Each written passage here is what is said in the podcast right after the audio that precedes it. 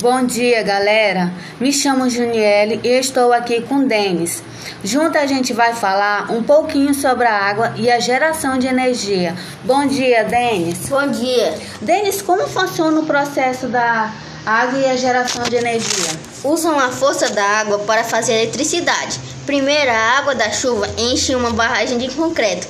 Depois, sai por tubos enormes e dentro deles correm para as usinas em grande velocidade passa por turbinas.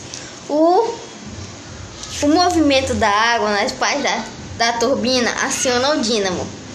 Desde o que é dínamo? O dínamo é uma máquina enorme que gira bem forte, transformando a energia mecânica em elétrica. Até chegar em nossas casas, ela passa por fio a fio. Então é isso aí, galera. Obrigado por ouvir o nosso podcast.